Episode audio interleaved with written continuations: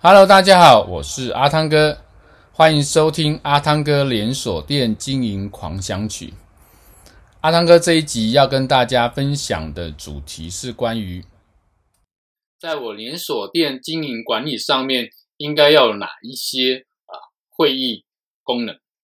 那在连锁店的这个经营管理里面呢，啊会有几个会议功能。第一个是你的啊店主管会议。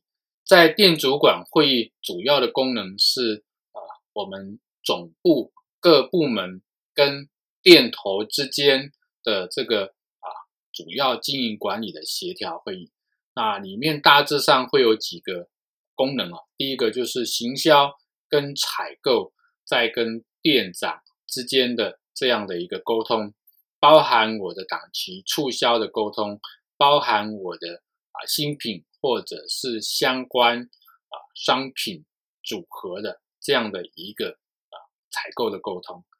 那么还有营业部门对店长之间的这个训练跟沟通，都会在呃我们的店长会议里面进行。那第二个呢，会是属于营运会议，营运会议里面是由啊区经理以上的主管。包含区主管，包含可能区主管以上的这些经营管理人员来参与这样的会议。那在这个会议里面，主要要去进行的是跟这个门市的中阶主管进行相关经营管理上面的一些讨论沟通事项，包含你有一些规则规范，包含你有些活动等等，在这个会议里面进行协调。在确定之后，可以在呃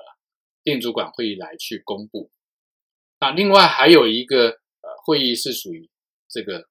采购协调会议，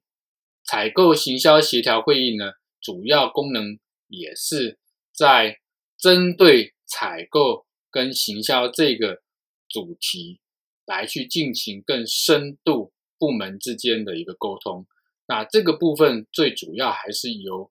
第一阶主管直接进行沟通，必要的时候呢，才会啊邀请区域主管来去协同进行这样的一个会议。那这是啊整个连锁店在经营管理会议里面啊必须要有的这个会议功能。这是今天跟大家分享的主题。我是阿汤哥，我们下一个主题见，拜拜。